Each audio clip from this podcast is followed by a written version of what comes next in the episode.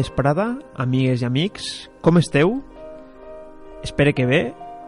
Eh, el meu nom és Enric i avui anem a tractar un tema que està present en les nostres vides.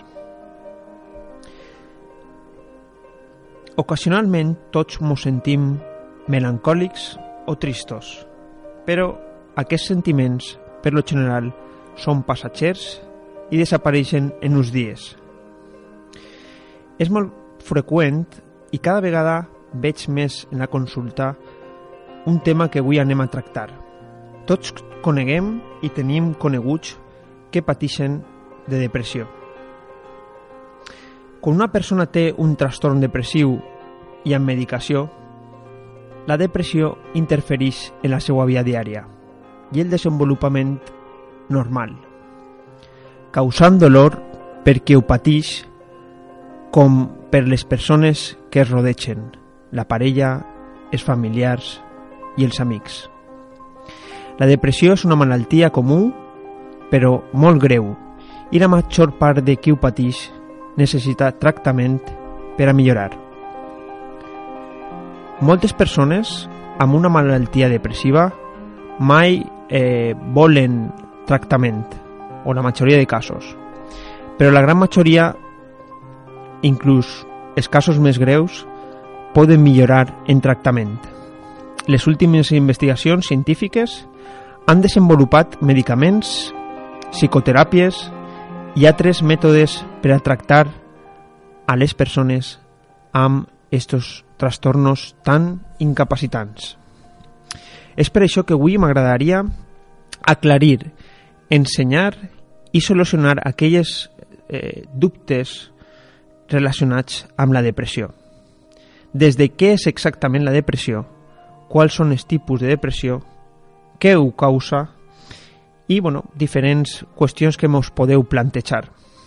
Però, com sempre, antes, dir-vos eh, que estic molt bé acompanyat. A la part tècnica tenim a Anabel Pastor i el seu magnífic treball. Una setmana més. Com Gràcies, m'ha agradat la bona companyia. sempre, sempre. Sempre està bé. Pues molt bé, estic molt bé. He tingut una bona setmana, la veritat. Sí, la veritat és que hem tingut... La setmana passada no vam fer el programa, hem descansat un poquet i hem tingut eh, bueno, que replegar aquestes forces per a tornar amb, amb més ganes i energia. Sí, sempre són setmanes una miqueta rares, no? Quan, quan no hi ha els programes de sempre i quan hi ha eh, dies així de vacances eh, per qualsevol lloc, sempre són setmanes rares, però la veritat és que molt bé, molt bé. Bueno, pues és com sempre un plaer tindre't així Igualment. i, i bueno, anem a recordar les nostres xarxes socials per als oients, com sabeu eh, bueno, pues, eh, interactuem molt amb nosaltres mi- mitjançant les xarxes socials, Twitter, Facebook, les recordem?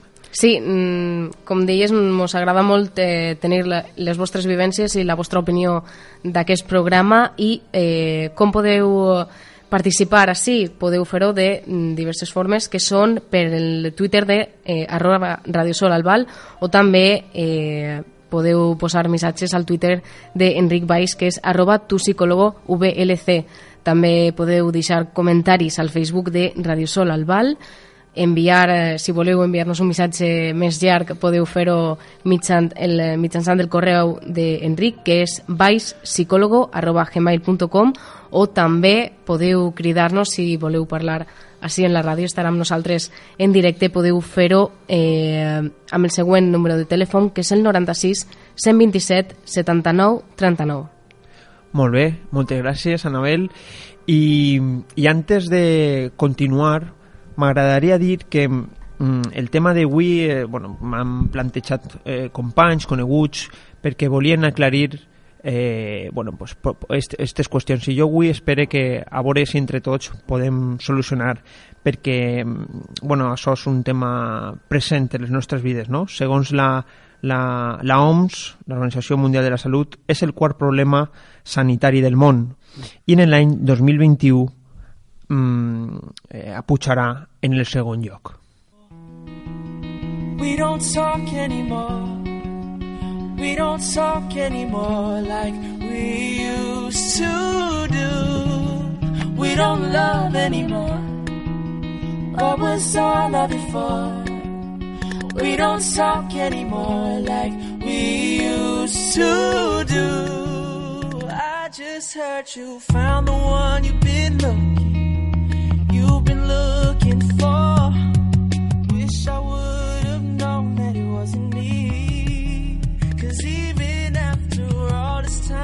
still wonder why I can't move on. Just the way you did so easily. I don't wanna know kind of dress you're wearing tonight. If he's holding on to you so tight, the way I did before. I overdosed. Should've known your love was a game. Now I can't get you out of my brain. Oh, it's such a shame that we don't talk anymore. We don't talk anymore. We don't talk anymore like we used to do. We don't love anymore. What was all of it for? Bueno, després d'esta xicoteta introducció, anem a continuar eh, explicant un cas que mos ha arribat, no, Anabel? Sí, efectivament eh, ens, eh, ens va arribar al correu eh, una carta que eh, personalment em va aparèixer eh, molt bonica encara el tema que, Mhm. que estem eh, tractant és una carta de Clàudia i eh, vaig a compartir amb vosaltres el que, en que Clàudia ens va, ens va enviar y digo así Continúo diciéndome a mí misma que no hay ningún problema. Pero si no hay ningún problema, ¿por qué no puedo decirlo en voz alta? Son muchos los años que llevamos conviviendo. Nos conocemos, o por lo menos tú a mí, completamente, sin secretos ni máscaras, en la oscuridad y en cada momento vivido. Ha pasado tanto tiempo que ya te considero una persona más, una incondicional, la única que encuentro en momentos críticos, lamentablemente. Tienes cuerpo, tienes cara, tienes alma y un corazón. Tienes la forma, el ser, de cada persona con quien mi mente inventa historias. Tienes mil voces, que a veces enloquecen y deciden hablar al mismo tiempo. Y no estoy segura de saber cuántos ataques más seré capaz de soportar. Tienes la capacidad de desaparecer cuando decido pedir ayuda, y cuando creo estar bien, apareces nuevamente. Me enseñaste a mostrar la mejor cara posible al mundo, a evitar preguntas íntimas porque decidiste ser la única persona con derecho a mis caídas, a mis dolores, tan posesiva, tan celosa, tan controladora. Si quiero ver personas, estás ahí para controlar mi reacción ante el espejo. Si quieres hacer algo, estás ahí para asegurarme un fracaso. Si quiero reír, tienes un cargamento de lágrimas preparadas. Consumes mis energías todos los días, con un cansancio que se apodera de todo, que solo conduce al mal humor y este a más lágrimas. Cada noche se convierte en una oportunidad para rogar por favor que pares, que por favor me dejes en paz, que quiero ser libre, quiero ser feliz. Vivo en un ambiente desordenado y desordeno cada aspecto de mi vida, mientras mi mente sobrelleva cada cosa a un nivel superior sin permitirme acomodar los desastres producidos. Si tanto disfrutas tu estadía, al menos ayúdame a explicar al mundo cuando sienta la necesidad de construir murallas irrompibles, que eres tú quien controla todo, que eres tú quien seca cada palabra de mi mente cuando quiero pedir ayuda, y que invades cada centímetro de mí con un miedo inexplicable. Ayúdame a superarte, a ser fuerte, a saber en qué dirección ir, a saber vivir sin ti. Ayúdame a ayudarte para que tomes un viaje sin retorno, para que encuentres tu libertad y rompas ese lazo enfermizo, a que recorras el mundo sin la necesidad de, de apoderarte de alguien más. Han sido muchos los años compartidos y creo que ya es el momento de que sigas adelante, sin mí, porque fuiste capaz de enseñarme a pesar del dolor y sé que el camino que quiero seguir no es el camino por el cual te diriges. Pues eh, moltíssimes gràcies per compartir, Clàudia, esta, esta vivència, no? esta, esta lluita en lo que és, és esta, esta enfermetat, no? i donar-te les gràcies per, per donar-nos l'oportunitat de, de compartir-la amb tots, el, amb tots nosaltres. Perquè realment eh, la depressió se caracteritza per una combinació de símptomes que interfereixen en la capacitat per a treballar, en la capacitat per a dormir, en la capacitat d'estudiar, de menjar, de disfrutar d'aquelles activitats que antes resultaven pla placenteres. Eh, bueno, les 24 hores la persona sentix aquestes sensacions. Mm, en algun moment nosaltres podem estar tristos, podem estar eh, bueno, pues passant per una mala època, però mm, és eixa sensació a diari, és eixa sensació les 24 hores. La depressió incapacita a la persona i li impedeix desenvolupar-se amb normalitat. Eh, un episodi de depressió pot ocorrir només una vegada en el curs de la vida d'una persona, però mm, la depressió greu majorment recorreix durant tota eh, la vida. ¿no? És entonces, eh, mm, per això feien la, la, la introducció de la importància ja que eh, les, les investigacions ajuden a, a, bueno, pues a, a fer aquests tractaments mediante medicació o mediante psicoteràpia que són molt eficaços i molt eficients. Tinc que dir que perquè esta, este matí quan parlava amb el company me dia, bueno, ¿y cuál, cuáles son los síntomas de la depresión? ¿no? Bueno, pues no totes les persones mm, amb enfermetats depressives pateixen les, les mateixos símptomes mm, i dependrà de la gravetat, la freqüència i la duració dels símptomes, mm, que es, poden variar segons la persona i la enfermetat en particular. Però mm, sí que tenim uns símptomes més generals que podrien ser sentiments persistents de tristesa, d'ansietat i de buit, no? La persona sentix eh, pues, eh, constant eh, pensaments, no? sentiments de desesperança i de pessimisme. La persona també té sentiments de culpa, d'inutilitat i d'impotència sobretot també mm, experimenta irritabilitat e inquietud. Eh, també el que sol tindre són pèrdua d'interès en les activitats que antes disfrutava, inclús en les relacions sexuals de parella, no? Ja, ja no, ja no l'apetís i, i sobretot té aquesta falta d'energia i aquesta fatiga, no? Normalment els símptomes també eh, solen ser eh, dificultats per a concentrar-se o recordar detalls, inclús eh, per a prendre decisions. Mm, eh, moltes vegades eh, solen tindre la sensació de ui Maria, si te havia dit que... Ah, sí, pues perdona, és com, com que no estan, no? Són pèrdides de memòria en moments determinats. I sobretot insomni, no? Solen tindre despertar molt temprà o mm, dor, dormir molt o dormir o hipersomnia, dormir en moments mm, pues que no toca, però, pues, eh, a lo millor estan xitats molt de temps, fins a les 12, fins a la 1, en fi. O també uns símptomes és eh, menjar excessivament o inclús el contrari, perdre l'apetito. I mm, en els alguns casos molt extrems podem tindre pensaments eh, suïcides o intents de suïcidi. No? De suïcidi. Eh, bueno, tot això, afortunadament, té tractament. Mm? Té tractament a nivell eh, mèdic, a nivell farmacològic i a nivell de psicoteràpia. Jo sí que volia eh, fer-te una pregunta que estàvem parlant dels, dels símptomes i és, per exemple, el que m'ha agradat moltíssim de, de la carta de Clàudia eh, és com eh, que mostra una dualitat, uh -huh. o per almenys en, en el seu cas és com una dualitat entre la persona que la persona depressiva i la que, per una altra banda, no vol tindre aquesta depressió, que és com la persona abans de la depressió. Sí, no, perquè la persona està patint un, un bueno, pues claro, eh, eh, està experimentant unes sensacions, està experimentant uns sentiments que li estan costant afrontar la, la vida de, de millor manera, ¿no? Entonces, eh, bueno, pues eh, entonces la persona vol però no pot. Seven years old, my mama told me, go make yourself some friends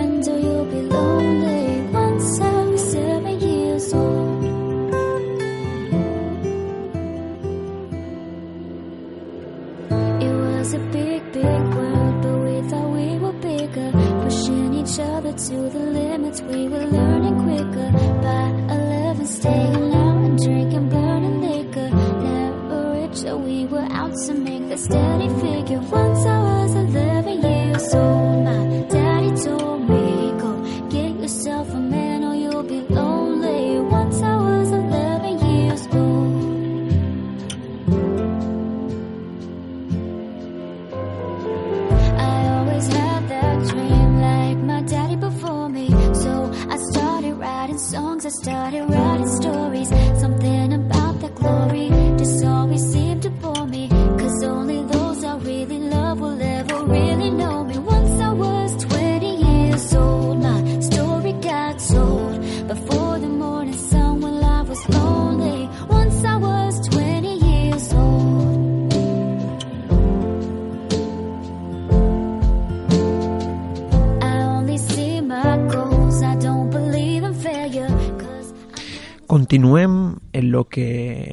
Parlant, que és el tema de la depressió. Eh, moltes vegades ens preguntem què, què causa la depressió? Què origina? Mm, bueno, no n'hi ha una resposta concreta, o no n'hi ha una, una resposta, eh, una solució. El que sí que podem dir és que no existeix una causa única que fa que una persona tinga depressió, sinó que juguen uns factors, uns factors com poden ser factors genètics, bioquímics o psicològics. És un conjunt. Mm? Entonces, investigacions les últimes investigacions, jo sempre dic que sóc una persona eh, científica i en general els psicòlegs mos, eh, bueno, contrastem la informació en coses validades i científiques, indiquen que les enfermetats depressives són trastorns del cervell. Les últimes tecnologies per obtindre imatges del cervell, tals com les imatges per ressonància magnètica, han demostrat que el cervell de les persones amb depressió eh, bueno, pues tenen com... Eh, eh, com se diu en, en valencià? Eh, lucir diferente Eh... Bueno, que, que M'has deixat. Sí, no, no, no, que és diferent, que és diferent des que no la patixen. Més concretament, les àrees del cervell responsables de la regulació de l'ànim, del pensament, de l'apetit i del comportament pareixen no funcionar amb normalitat.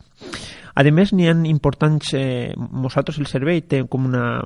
Bueno, té uns, uns connectors, uns neurotransmissors, substàncies químiques que fan per a comunicar-se, no? I pareixen que eh, no no no n'hi ha equilibri. Però no revelen les causes, el que sí que revelen és que ahí n'hi ha pues, un dèficit o n'hi ha un problema de, de connexió. Alguns tipus de depressió tienden a transmitir-se de generació en generació. I ho dic en castellà perquè moltes vegades el que suggereix una, algo genètic, no? La depressió també pot eh, presentar-se en persones sense antecedents familiars, eh? Eh, però bueno, com antes dic, estan tot en constantes investigacions. La investigació genètica indica que eh, n'hi ha un factor de riesgo de que desarrolla depressió és conseqüència de la influència de múltiples eh, eh, gens que actuen junt a factors ambientals o altres. A més, també tinc que dir que eh, els traumes, la pèrdua d'un ser volgut, volgut, una relació dificultosa o qualsevol situació estressant eh, pot provocar un episodi de depressió. Un episodi de vital en la vida també pot generar mm, un desencadenant. ¿no? Entonces, episodis de depressió poden ocurrir con, amb o sense una provocació evident. I hi ha alguna diferència entre la depressió que puga, que puga tindre eh, una dona d'un home? Pues moltes gràcies per la pregunta. Realment sí que existeixen, com continuem en eixa vertent d'investigacions, no és el mateix o no experimenten les dones i d'igual manera la depressió que els homes. És algo curiós, no? La depressió és més comú en dones que en homes. N'hi ha factors biològics com el, el, eh, bueno, pues factors hormonals o el cercle de la vida o psicosocials que són únics en la dona i que poden estar relacionats amb les tasses de depressió ja que siguin més elevats. És, a dir, hi ha una part hormonal que això és un factor predisponent. Desgraciadament, eh, És que... me fas una cara, però bueno... No, perquè m'estava rient perquè jo estava pensant sempre ens duquen la pitjor part. No, home, no, en, sí que és veritat que les, les investigacions han demostrat que les hormones afecten directament a aquestes substàncies químiques de que les antes parlaven, no? Mm, ja que regulen les emocions i l'estat d'ànim. Per exemple, eh, n'hi ha dones que particularment, mm, per exemple, quan donen a llum, tenen més predisposició de tindre una depressió postpart. Mm? Eh, ja n'hi ha uns canvis eh, hormonals i físics. Eh, junt a la responsabilitat de que acaba de néixer el fill. Eh, bueno, pues, eh, la dona pot resultar eh, situació molt, un poquet eh, bueno, pues, nova o, o pesar.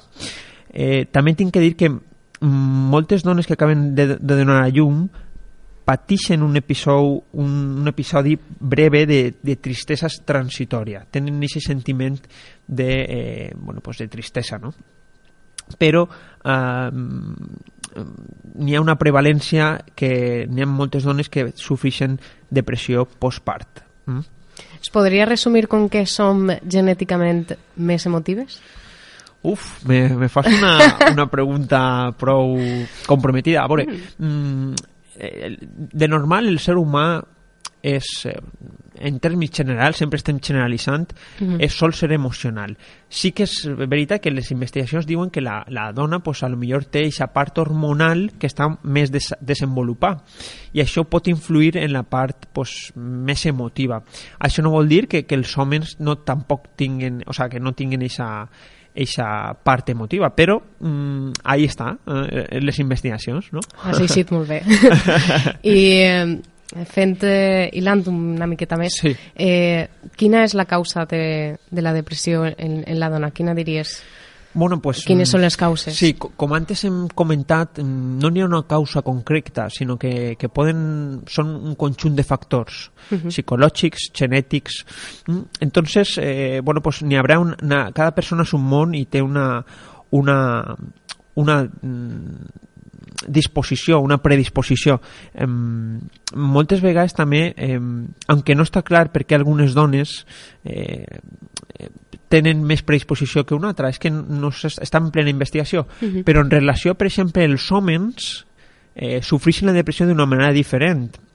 Eh, per exemple, els homes te, eh, tendeixen a, a reconèixer que estem més fatigats, som, estan més irritats, tenen una pèrdua d'interès en les activitats que antes resultaven també pla placenteres, no? tenen un somni més alterat, mentre que les dones tendeixen a tindre sentiments de tristea, d'inutilitat o de culpa excessiva. Mm? Podem veure aquestes dos parts. També l'home eh, tendeix més a, a, a, o té més probabilitats de que, la, de, que de, consum, de consumir alguns tipus de, de substància com l'alcohol o drogues, mm? quan estan més deprimits i se senteixen més frustrats, més irritats i més eh, enfadats, no? Els homes, eh, eh, diguem que que, que, bueno, pues que, que s'afecta més esta part. I aunque en Estats Units són més les dones que intenten, bueno, pues desgraciadament suïcidar-se, eh, en general són més els homes que eh, moren per suïcidi que les, que les dones.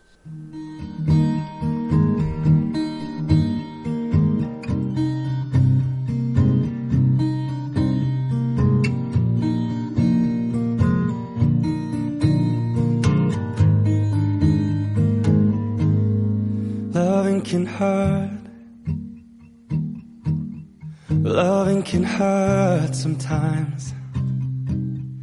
But it's the only thing that I know. When it gets hard, you know it can get hard sometimes. It is the only thing makes us feel alive. We keep this love in a photograph. We made these memories for ourselves, where our eyes are never closing, hearts are never broken, time's forever frozen still. So you can keep me inside the pocket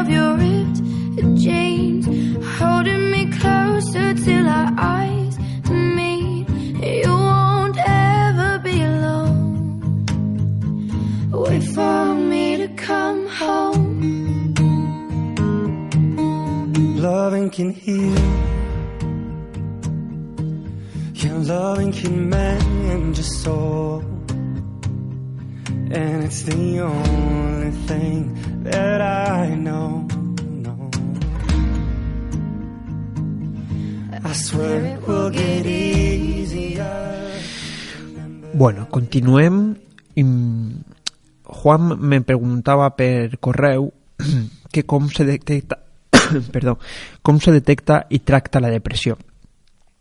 Bueno, la depressió, um, a un els casos més greus, és un trastorn eh, altament tractable, o sea, té tractament i, i afortunadament dic que té, que té solució.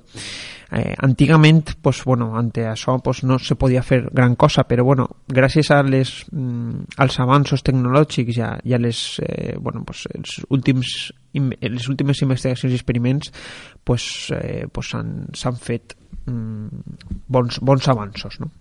Al igual que amb altres enfermetats, mentre més pronte se pot començar el tractament, més efectiu és i les probabilitats de previndre una repetició són majors. majors. El primer pas per obtindre el, tra el tractament adequat és eh, visitar el metge, no? mm, anar al metge i que el metge valore. Normalment, quan se'n va al metge, eh, si ho, ho considera és quan te deriva a la salut mental, en aquest cas o psiquiatria o psicologia. Això estem parlant de la part pública, no? Després, a, a nivell privat, mmm, moltes persones ja estan rebent un tractament eh, farmacològic i necessiten d'aquesta part de psicològica que, desgraciadament, mm, en la seguretat social està costant, ja que una cita pot tardar a lo millor 3-4 mesos i això no sol ser molt efectiu. Però bueno, mm, la part privada, en el cas me, me mmm, sí que se, cada, lo ideal és fer una periodicitat al principi setmanal, en la que la persona, bueno, pues, eh, fem un estudi del, del cas eh, i bueno, ara explicaré més o menys, no? però eh, tornant a la part de pública, el metge pot mm, descarta si existeix altres possibilitats mitjançant un examen físic, una entrevista i unes proves de laboratori. Si el metge descarta que no n'hi ha res físic, és entonces quan deriva a salut mental. Bé, mmm, anem a dir que, que, que, que n'hi ha una part farma, farmacològica no? i una part psicològica. La part farmacològica, és a dir, els medicaments, normalment el metge sol, sol recetar antidepressius, ja que eh, en molts casos és important, ja que normalitzen aquestes eh, substàncies químiques que diem del cervell, no? eh, els, els famosos neurotransmissors. Entonces, es, es, els científics que estudien la depressió han descobert que aquestes substàncies químiques mm, eh, en particular participen en la regulació dels estats d'ànim. Per tant, els antidepressius actuen en aquesta regulació del cervell. Per tant, és important en, en molts casos que mm, bueno, pues, se prenguen la medicació. Els més comuns sol, solen ser el, el Prozac o el citalopram eh, o la sertralina, mm? com per exemple el Celexa o el Zoloft, no sé si algun oient eh, bueno, per això li pot resultar eh, bueno, pues, que, que, que, que, que sap que estos són els, els medicaments més, més utilitzats. Val? Perquè el que fan és això, no? Eh, fan un, a nivell químic una recol·locació o una, un, nivell, un nivellament d'aixòs neurotransmissors. Enric, eh, ens preguntava Pedro Morella que, quins són els efectes secundaris de la medicació, de la medicació que et puguen eh, recetar quan tens eh, una depressió. Ajá. Moltes gràcies, Pedro. Pues, mm, a veure, els efectes secundaris més comuns associats a, a la depressió normalment solen ser mm, estos. Pues, per exemple, dolor de cap, mm, generalment és temporal i passa. Mm? O sigui, no tinguem por de prendre medicació perquè moltes vegades són molt efectius. Ja he explicat que fan una una, bueno, una ajuda i, i ajuden a regular aquesta part de, eh, de, de mental, no? Normalment els efectes secundaris també estan relacionats en algun moment com, com nàusees o ganes de, de vomitar, però torna a repetir que és temporal i generalment de breu duració. Insomni també i nerviosisme, ja que diuen que, bueno, que és, mm, tenen dificultat per a dormir o despertar amb freqüència durant la nit. Pot ocorrir durant les primeres setmanes, però, com sempre, això després se va regulant.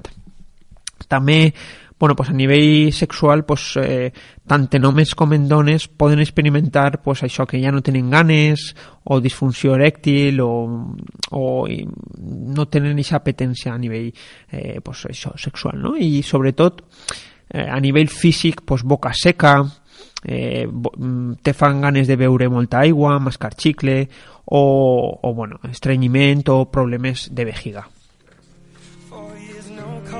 Now you're looking pretty in a hotel bar. I, I, I can't stop. No, I, I, I can't stop. So baby, pull me closer in the backseat of your Rover that I know you can't afford. Bite that tattoo on your shoulder, pull the sheets right off the corner of that mattress that you stole from your roommate back in Boulder. We ain't ever getting older.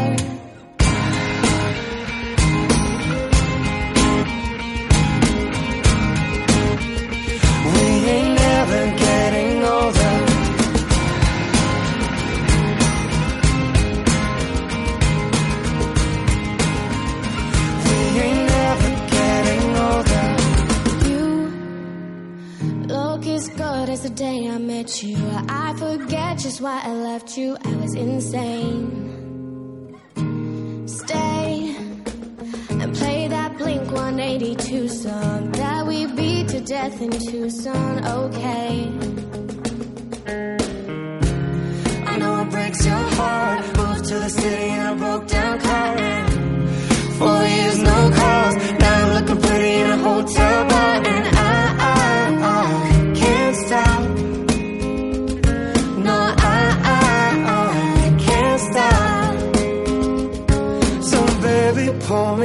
Closer in the backseat of your Rover that I know you can't afford. Bite that tattoo on your shoulder, pull the sheets right off the corner of that mattress that you stole from your roommate back in Boulder. We ain't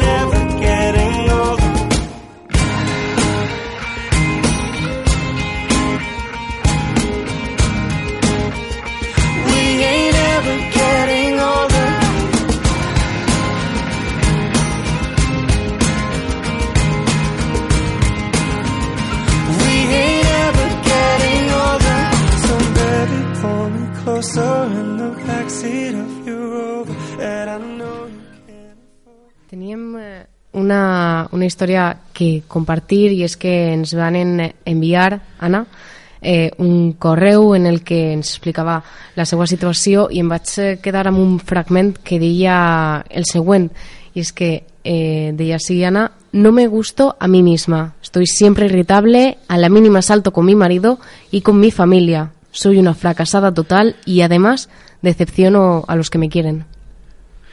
Bueno, Anna, pues, eh, moltes gràcies com sempre per compartir les, les vostres vivències. Sobretot donar-te molta força des d'ací, transmitir-te mm, pues, el recolzament nostre i, i que si pot ser eh, visites al professional a algun professional de la salut sin, i bueno, si, si ho necessites mm, posa't en contacte amb nosaltres i nosaltres t'ajudarem i t'informarem i des d'ací pues, eh, desitjar-te mm, bueno, el nostre recolzament.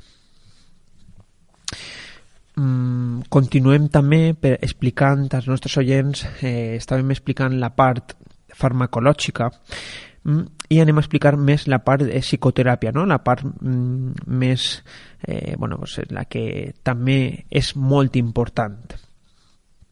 La part de, de psicològica, la, la que jo, jo veig personalment en, en consulta, normalment eh, els tractaments són de, de, cort, de, de un plaç molt, molt curt, eh, que sol durar entre 10 i 20 setmanes. Però n'hi ha altres casos, mm, partint sempre de que cada cas és individual i té les seues circumstàncies i les seues, mm, el seu context, mm, són de, n'hi ha casos que són de, de plaç més llarg segons les necessitats de l'individu. No? Però principalment tenim dos tipus de eh, teràpia. Tenim la psicoteràpia o teràpia de cognitivo-conductual i la teràpia interpersonal, les quals han sigut provades científicament en ser efectives en el tractament de la depressió. Jo, mm, personalment, utilitzo les dos. Mm? És una manera de complementar i de fer una intervenció més directa. Mm, què és el que ensenyem? Bueno, pues lo que ensenyem en teràpia és eh, nou, noves maneres de pensar i de comportar-se.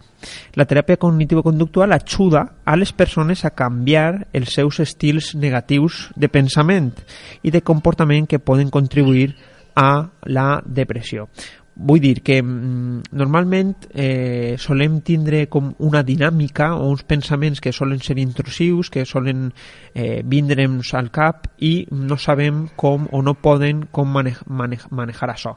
Eh, és per això que, que nosaltres en teràpia ensenyem a um, poder modificar estos pensaments no? La i sumat a una teràpia interpersonal que ajuda les persones a entendre i a resoldre les relacions personals problemàtiques i que tot té una eixida, tot té una solució. Mm? La psicoteràpia també pot ser la millor opció per a tratar un cas de, de depressió eh, bueno, pues, leve o moderada, però n'hi ha alguns casos que són més greus que sí que està demostrat que és, és necessari la part farmacològica, una part, un, un, se, se diu un tractament eh, diguem, eh, que, que cobrís les dues parts, no? la part de medicaments i la part de eh, psicoteràpia. Del mateix moment, del mateix mode, un estudi sobre el tractament de la depressió en, en persones majors va descobrir que els pacients que van respondre al primer tractament de medicaments i a teràpia van ser o van tindre men, menys probabilitats de volver de tornar a sofrir una depressió. Per tant, mm, està demostrat la seva eficàcia i, efic i eficiència. En el cas, en els casos que són on existeix una depressió més greu encara que no funciona ni la teràpia eh, psicològica i farmacològica, se sol fer una teràpia electroconvulsiva, mm, que són que en els casos que ni els medicaments eh, ni la psicoteràpia ajuden a aliviar aquesta depressió que és resistent al tractament. Bueno, la teràpia electroconvulsiva, bueno, mmm, antes com, coneguda com teràpia de xoque, eh, solia o sol tindre una mala reputació. Eh, moltes vegades en, en les pel·lícules bueno, pues, mostren eh, bueno, pues, situacions molt, molt, molt impactants, no? però anem a dir que sempre les pel·lícules eh, agraven eh, la realitat. Eh, però el que sí que tinc que dir és que el, antes d'administrar la teràpia electroconvulsiva al pacient se l'administra un relaxant muscular i se l'anestesia breve, breument. El pacient no és conscient d'aquest puls elèctric que s'aplica en la teràpia electroconvulsiva. Eh, normalment mm, se sol tindre una una notable milloria. La persona eh, bueno, pues, eh, pot fer una, una vida més, més normal. No? Eh, sí que és veritat que la teràpia electroconvulsiva pot ocasionar en alguns mm, casos efectes secundaris, però són a, a, a corto plazo, no? In, incluint confusió, desorientació i pèrdua de memòria, però per lo general aquests efectes secundaris desapareixen. Anabel... És que m'has deixat... m'has deixat Eh, sí, és que t'anava a fer una pregunta, però m'he quedat pensant en això. Molt bé. Sí, sí que és veritat, això, eh, el que parlàvem, no? que a vegades eh, eh, bueno, estem coneguent les diferents, les diferents eh, bueno, pues, eh, vies de tractament. Vull dir que el, el tema de la teràpia electroconvulsiva pues, s'utilitza en l'últim cas i quan ja la persona està sofrint i no mm, funciona ninguna mm. de les, de les altres vies. Però en això tinc que dir que, que els esforços estan... O sigui, n'hi ha esforços a nivell del, de, de les persones científiques en millorar els tractaments. Eh? Les, mm -hmm. les últimes investigacions estan buscant maneres per a millorar l'entendiment, el diagnòstic, el tractament de la depressió en tots els grups dels pacients. Sobretot s'estan provant nous possibles tractaments que donen esperança a qui viuen una depressió molt difícil de tractar. I per això, per això dic que les últimes investigacions estan estudiant els factors de riesgo de la depressió i com afecta el cervell perquè eh, quan uno comprèn com està afectant i com eh, bueno, pues, a, afecta o, o, i, i com, com funciona el cervell pot un actuar més a eh, eixa part i de, de, per a tractar no? segons el, el NIM mm, que és un, bueno, una, una gran una gran potència a nivell de científica està financiant les últimes investigacions de màxima qualitat a, a, a costa d'aquest trastorn tan debilitant. No? Si volen la gent clavar-se en, en la seva pàgina eh, posant NIMH eh, poden veure-ho en, i poden informar-se de les últimes investigacions. No, és que t'ho dia perquè jo era una de una de les persones que pensava que això ja, ja, no, ja no es feia. T'ho dic per això, és que m'has deixat Sí, sí. totalment en xoc. A veure, antigament se feien uns, uns tractaments que eren Molt, terribles. inva molt invasius. Sí, molt invasius que, bueno, pues, mm, eh, bueno, pues, eh, bueno, si farem un dia, un dia farem un programa de com se tractava antes les malalties mentals. En l'edat mitjana, a qualsevol persona, pues, bueno, pues ja se les, se les etiquetava de, de, bueno, de malalts, de bruixos, de, bueno, pues de, de tot el que te pots imaginar i eren tots cremats, inclús abandonats com a gossos. Eh, per això te dic que afortunadament eh, la nostra societat està molt avançada i està mm, bueno, pues molt mentalitzada en, en tots aquests aspectes. No, jo és que estava abans de que m'avassallares amb tota aquesta informació. No, no. No, no. Eh, no però t'ho dic de veritat, que m'he quedat en xoc. eh, jo estava pensant en eh, probablement gent que eh, sofrís eh, depressions, però que eh, podem dir que no necessita mm, tractament farmacèutic perquè no és tan, Sí. eh, podem dir, greu. Sí. Eh, per exemple, eh, seria beneficiari un canvi en, en la seva vida, en el seu entorn, per exemple, eh, si pot ser eh, ets una persona que no has fet esport i de, eh, et trobes amb aquesta situació en el que tens una, una depressió per diferents motius que t'hagin pogut eh, eh, ocorrir que la gent del teu voltant o inclús tu, tu mateix decidis que és fer un canvi, per exemple, anar a fer esport que no has, eh, Sí. que no has fet mai, això podria ser positiu. Sí, de fet, eh, sí, crec que me preguntes, a veure si t'he entès, que com... Sí, no sé si ho m'entens. Sí, sí, sí, sí, sí. Que com po, eh, puc ajudar-me si estic, estic passant per una mala època, no? Sí, sí, però a, a lo millor gent que no és necessari o no, esten, no tinguen un nivell de depressió en la que es necessita eh, ajuda farmacèutica, per exemple. Val. Pues primer, si vostè o la persona té depressió, segurament se sentisga eh, exhaust, indefens i amb desesperança. El que n'hi ha que fer és eh, fer algo per ajudar eh, bueno, per, a, per, per a canviar. Però és important que se doni compte de que aquests sentiments són part de la depressió i no reflexen eh, en exactitud les circumstàncies reals. És a dir, a medida que, que vagis fent el que te vaig a dir ara i reconèixer bueno, que estàs passant per una etapa un poc complicada, eh, bueno, pues, eixe pensament negatiu desapareixerà. Com mm, se pot ajudar una persona, no? Pues molt bé. Primer, el que tu molt bé has dit, practicar activitats, exercici físic, eh, moderades, no? Anar al cine, fer algun xoc de pilota, o alguna, anar a algun event, o alguna activitat que antes solia disfrutar. Participar en, activitat, en activitats socials, participar en activitats, bueno, pues si la persona és creient, religioses, no? La intenció és mm, eh, Ocupar la ment? primer, mantenir-les ocupat, fer activitats eh, físiques perquè fan que està demostrat que aquests nivells eh, de, de, de, de tensió baixen mm, I, I apugen les endorfines? Exacto, molt bé, molt bé. I sobretot eh, fer o posar-se metes que uno pot arribar. És a dir, xicotetes. Mm, per exemple, eh, tracta de passar temps en, en altres persones. Eh, escollix un, un amic o un familiar de confiança com a confident. Tracta de no aïllar-te i deixa que els demés t'ajuden.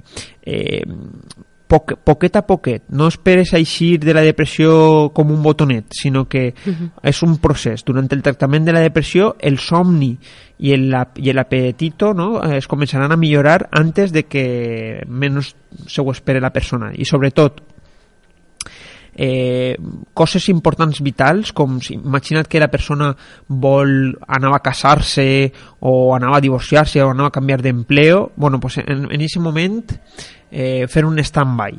Sobretot recuperar-se i mm, re, tindre o canviar aquests pensaments negatius per pensaments positius. Eh, si a una aixina la persona per si a soles no pot, no pot aconseguir-ho eh, bueno, pues entonces mmm, pot anar a un professional de la salut, en este cas a un psicòleg. I, per exemple, el, el treball, quin paper jugaria? Perquè jo conec molta gent que té mm, diversos problemes en el seu àmbit personal i que sí que és veritat que mm, a l'hora d'anar-se en el treball és una forma, com deia, d'ocupar la ment Sí. i que mm, per a ells és beneficiari, Sí. però sí que és veritat que hi ha gent que quan sofrís una, una depressió prefereixen eh, agafar-se una baixa i, Sí. i anar-se'n a casa perquè potser la situació en el treball eh, amb la depressió no, Sí. no, no és compatible. Entonces, en aquest cas, eh, quina és la teva opinió? Bueno, pues en el cas, per exemple, lo, pues, mm, seria primer veure que cada cas és, és, és únic i n'hi hauria que veure quals són les, eh, el camí a seguir. Però sobretot, mm, si la persona... Mm, clar, és que la depressió actua en la vida quotidiana. Eh, entonces, n'hi hauria que veure quin és... Sobretot, això, lo que antes he començat, no? Començar a, a, a centrar-se en un mateix, començar a fer activitats físiques per a també eixir de casa, mm, eh, practicar exercici, anar al cine, eh, assignar-se metes realistes, tratar de passar el temps amb, amb, amb persones eh, bueno, familiars, amics no? que, que estiguen al teu costat i eh, intentar regular tot el que està un poc desregulat, des, començant des dels pensaments, canviar-los a positius, fer relaxació, eh, inclús mm, si la persona per si mateix no pot eh, bueno, pues, solucionar-ho, sobretot els professionals de la salut estan per ajudar-lo.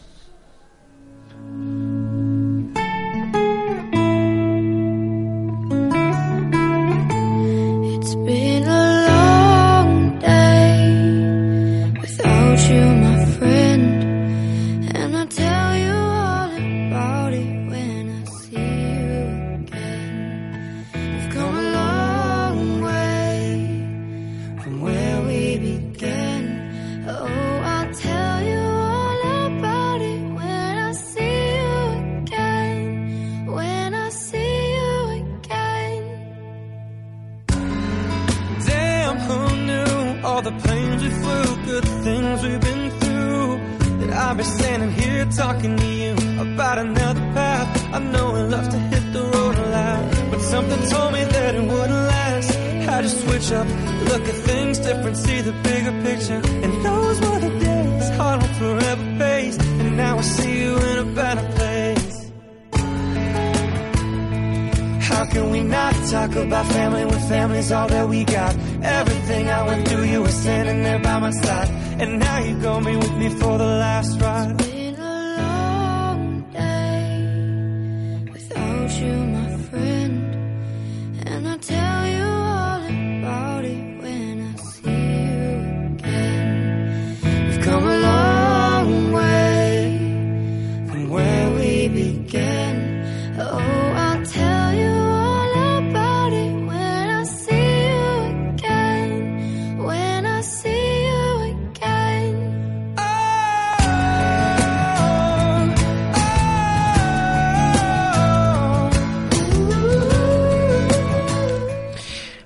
Bueno, eh, tornem ja a punt de- d'acabar. Eh, tinc que dir que estem rebent moltes... Eh, bueno, pues, molta gent està preguntant-nos, mos està felicitant per el programa, estem despejant moltes dude, dubtes i sobretot estem ajudant, no? I estem acostant un poquet més i, i bueno, solucionant aquells dubtes.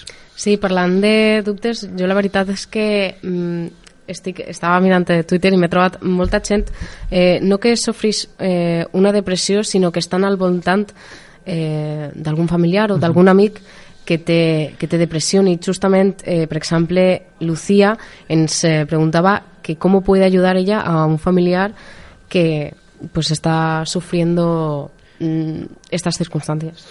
Bueno, pues per a ajudar, sempre ajudar a, al teu amic o al teu familiar, Lucía, eh, oferir-li eh, bueno, pues, apoyo emocional, comprensió, paciència i força, sobretot eh, recolzament. I, i bueno, si cal pues que, que vaig a un, a un professional. Però sobretot entabla una conversació amb el teu amic o familiar i escolta-lo amb atenció. No, mai, mai desacredites els seus sentiments de l'amic o del familiar i manifesta, o sea, lo, lo que manifesta, però senyala les realitats i ofereix esperança. Mai ignores els comentaris eh, de, a costa del suïcidi i comunica-los als familiars, al terapeuta o al metge de, del teu amic o familiar. I sobretot invita, invita al teu amic eh, a fer caminates, excursions, altres activitats, aunque o, él, ell o ella eh, se neguen, tu seguís intentant-lo. Mm? No el pressiones a fer moltes eh, coses eh, i a fer-ho instantàniament, aunque les distraccions i la companyia són necessàries, mm, de, massa, de ma, ma, masses, eh, massa exigència pot augmentar els sentiments de fracàs. I sobretot, mmm, Lucía, recorda al teu amic que amb el temps i amb tractament la depressió passarà. Pues això ja ens queden només eh, 3 minuts. Pues eh, avui ha passat molt ràpid i m'encantaria seguir contant coses, solucionant eh, qüestions. Mm, sobretot, mira, aprofite per a, perquè just acabo de rebre un, un WhatsApp de d'un amic que me diu bueno, i en cas de, de, de, de, de, de que existissin estos este, i esta problemàtica, a on podem acudir? Bueno, pues n'hi ha molts recursos, n'hi ha molts recursos per a demanar ajuda. Pregunta-li al teu metge de capçalera. Però sobretot, mm, bueno, pues, especialistes de la salut mental, com psiquiatres, psicòlegs, treballadors socials, mm, organitzacions del, del, bueno, pues del cuidado de la salut, no? centres comunitaris de la salut mental, departaments de psiquiatria, hospitals, mmm, clíniques, serveis per a la família, sobretot eh, bueno, n'hi ha una sèrie d'associacions mèdiques eh, i, bueno, i en el cas eh, si a una aixina li costa bueno, jo estic a la seva disposició jo mm, m'oferís per a per ajudar i sobretot mm, des d'ací eh, donar molta força i molt de recolzament i, so, i, i molt, de, molt de força sí que és veritat i m'aprofitaria, vaig a gastar este minut que ens queda, eh, que sí que és veritat que, per exemple, jo sí que he tingut amics que han tractat de buscar una, una ajuda professional sí. en, en temes de psicològics i sí que és veritat que hi ha com molta no indecisió però que no saps eh, a qui tens eh, que acudir si, sí. el, si el teu eh, metge eh, va ajudar-te en aquests casos perquè jo crec que encara tenim vaig a dir estigma, no sé si sí. és una miqueta, és una paraula una miqueta forta, però sí que tenim aquest estigma de que les enfermetats mentals eh, no són tan, tan sèries com, com, com les físiques, en aquest cas no saps eh, que en el teu metge particular eh, poden donar-te solucions. No sé eh, si tu com a sí. professional com que estàs en, en l'altre costat sí. eh, tens la mateixa opinió. A veure, eh, eh, com, vaig, com es comença?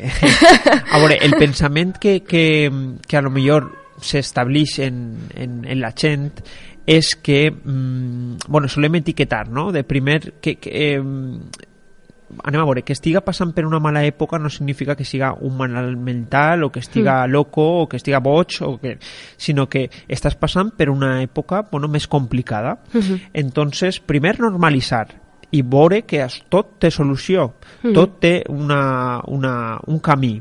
Entonces, si els amics o les amigues eh, estan passant per una mala època, home, si uno tenim un servei públic que és el, el metge de capçalera pot anar i pot contar-li el que li està, mm, eh, lo que li està passant. Aunque lo que desgraciadament els psicòlegs estem lluitant és que la figura del psicòleg estiga més present perquè n'hi ha eh, bueno, pues, mm, eh, pues, falta de psicòlegs i n'hi ha molta demanda. Entonces el metge lo que lo que, mirant les seues, el, el seu cas a lo millor le pot recetar algun medicament. Si una aixina mm, no millora pues le, le derivarà a salut mental a psiquiatria o, al, o a psicologia. Tinc que dir que això és una realitat. La realitat és que quan uno mm, demana que vaig al psicòleg o demana cita eh, bueno, pues, desgraciadament no se li dona aquesta sessió hasta fins a tres mesos, de tres en tres mesos, i ahí se cronifica, se cronifica el, el, el cas. Té l'opció d'anar al servei públic, pot fer-ho, pot fer-ho així no, tal, però mm, també està l'àmbit privat, pot anar a un psicòleg Mhm. privat que tracte eh, això, que a lo millor serà un poc més personalitzada, que té un cost però que en la salut no n'hi ha que retallar, sempre dic el mateix, eh, n'hi ha que, aunque pot, a priori pot, pot ser algo car, després, al llarg del temps, eh, són tot beneficis.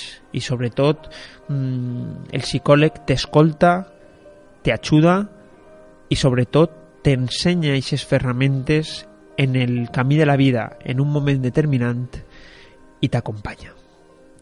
Eh, molt bé, hem arribat ja a les eh, 6 de la vesprada, ja és el moment eh, d'acomiadar-nos. Avui ha sigut un programa ben Prou carregat. intens. Sí, ha sigut molt intens. Eh, I jo no em volia anar sense recordar les nostres xarxes socials, Uh -huh. perquè, aunque sigui un programa setmanal, sempre, sempre estem atents a les, a les xarxes socials per si voleu eh, enviar-nos les vostres eh, vivències, siguin de la, de la temàtica que siga, o inclús si voleu recomanar-nos una temàtica de la que voleu escoltar, i ho podeu fer mediante, mitjançant el Twitter eh, arroba Radio Sol al Val o també al Twitter d'Enric Baix, que és arroba tu psicólogo VLC, també al Facebook de Radio Sol al Val o al correu d'Enric, que és baixpsicólogo arroba gmail.com. Pues moltíssimes gràcies, Anabel. Com sempre, és una, una grata companyia i una gran treballadora. Home, home, home. I, I, bueno, donar les gràcies a tota aquesta gent que mos apoya, mos recolza, mos, mos dona ànims, perquè això mos dona forces per a, per a continuar, mos dona alegria, mos dona il·lusió per a seguir eh, estant al vostre costat i sobretot, eh, com sempre, ja sabeu, la finalitat nostra és acostar la psicologia, ajudar-vos i mm, acompanyar-vos i sobretot que desconnecteu, aunque siga una hora eh, de 24 hores que té el dia i que, i que, bueno, pues que estem a la, a la vostra disposició i un fort abraç emocional. Se'n veien el proper dimecres a les 5 en Radio Sol al Val.